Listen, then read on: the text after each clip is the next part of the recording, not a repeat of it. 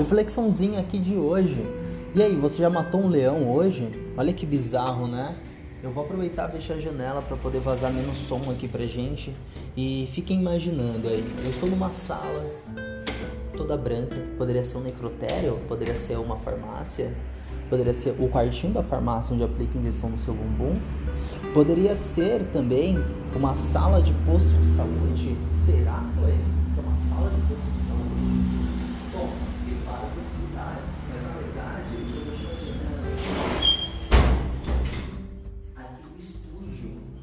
Estamos aqui nos estúdios, não, brincadeira, aqui no estúdio fotográfico, onde eu dou aula de fotografia.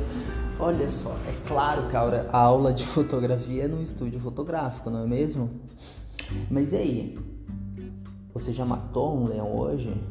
Pense nisso. Quando você inicia seu dia terminando alguma tarefa, completando algum desafio que de certo modo ocupa mais de uma hora do seu tempo, mais de 10% da sua determinação diária e mais de 60% da sua libido, você fala: "Pô, eu sou top, hein? Eu sou top demais." Essa é a ideia. Uh, desde que eu comecei a acordar cedo por conta do livro Milagre da Manhã e para academia todos os dias pela manhã.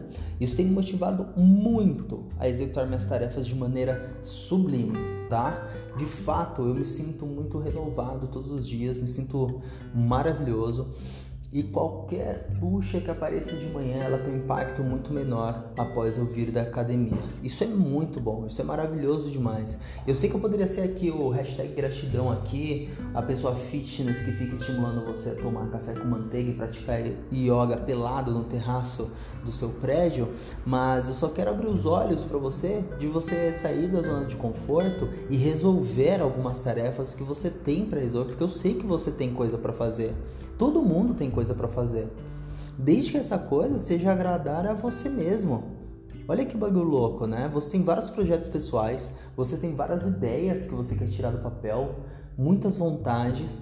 E o que, que você está fazendo agora? Dando scroll no Instagram enquanto me ouve. Você sabia que quando é, é, dividimos a nossa atenção em mais de uma tarefa, nós não absorvemos nada de nenhuma tarefa? Tem, tem um estudo a respeito disso, ele é um pouquinho mais mais certeiro, mais preciso também e mais dinâmico, né? E, e, ele realmente tem muito mais números, né? Ele fala de porcentagem e tudo mais.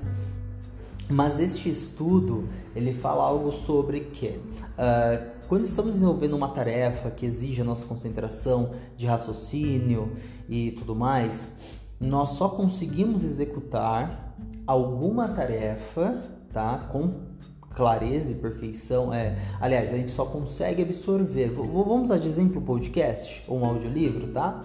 Você está ouvindo um podcast ou um audiolivro, que é a tarefa que exige um certo raciocínio lógico para processar as informações obtidas, ok? Você não consegue ouvir no modo automático, até consegue, só que você vai passar uma hora da sua vida com um ruído branco no ouvido, você não vai ter absorvido nada. E se você está ouvindo um podcast enquanto desenvolve outra tarefa que também exige um raciocínio lógico, você vai ter um desempenho mediano em ambas as tarefas, porque seu cérebro não é multitarefa. Multitarefa não existe, tá? Eu vou repetir. Multitarefa não existe. Na dúvida, tem um podcast chamado Naro Rodô, eu não lembro o episódio que é, mas eles falam sobre multitarefeiros e eles falam sobre o fato de que quando desenvolvemos mais de uma tarefa ao mesmo tempo, estamos ping-pongueando entre as duas, não estamos fazendo as duas de fato. Então é muito comum, se você ouve podcast dirigindo, você parar de dirigir, né? Você, na verdade, colocar o carro numa via reta que não precisa de curvas e, e para poder prestar atenção em determinado ponto, ou até mesmo voltar mais de uma vez aquela estrofe que foi citada porque você queria prestar atenção, mas você estava fazendo uma curva, dando seta, por exemplo. Porque a gente ping-pongueia entre as tarefas, não somos multitarefas, não existe pessoas multitarefas. Somos monotarefas e a diferença é que alguns malucos eles pensam em fazer várias tarefas dividindo poucos segundos entre elas para ter a sensação de que no final das contas economizou tempo. Mas isso é uma sensação falsa. A percepção de tempo nossa, ela fica iludida e a gente pensa que economizou um tempo, mas é uma percepção falsa.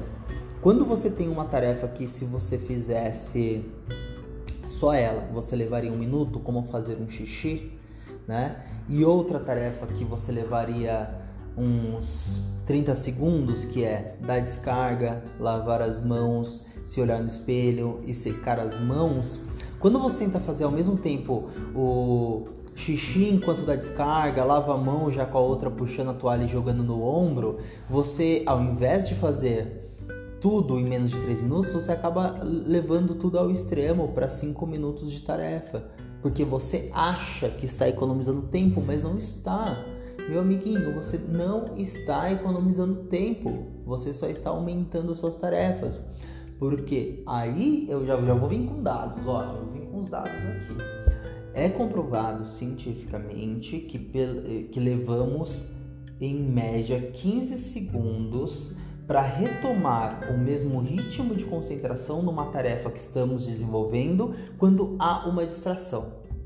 Por isso que para mim é tão maravilhoso usar fone de ouvido para fazer algo que exige a minha concentração, porque o mundo externo não me atrapalha. Eu coloco um ruído branco, me concentro, vou embora. E aí entra outra questão. Lembra que eu falei que não conseguimos ouvir podcast, por exemplo, que é uma tarefa que exige né, nosso raciocínio lógico, compreensão e absorção do conhecimento, e fazer outra tarefa que também exige isso? E se você substituir a segunda tarefa por uma tarefa que você pode executar no modo automático? Olha que beleza, né? Por exemplo, eu audioli, é engraçado esse termo, eu audio ouvir, audio ouvir, eu audioli o livro do Tim Maia, o Vale Tudo, enquanto corria na esteira, 40 minutos por dia, olha que legal. Então eu tinha mais ou menos uma horinha de livro por dia ouvido enquanto corria na esteira. E, na, e a esteira é um puta de um trabalho automático que não exige um raciocínio lógico. É uma memória muscular sua que você ativa e o seu corpo faz, você aumenta e baixa a velocidade e tudo mais. No máximo você perde um outro assunto na hora de ligar e desligar a esteira. Mas olha que perfeito, né? Olha que maravilhoso isso. Então, uma diquinha para vocês, meninos. Se concentrem em uma só tarefa. Podcast que vem ouvindo dando algumas dicas para vocês. E ó, bebam água, paz nos estádios e Cauê Paz ama vocês.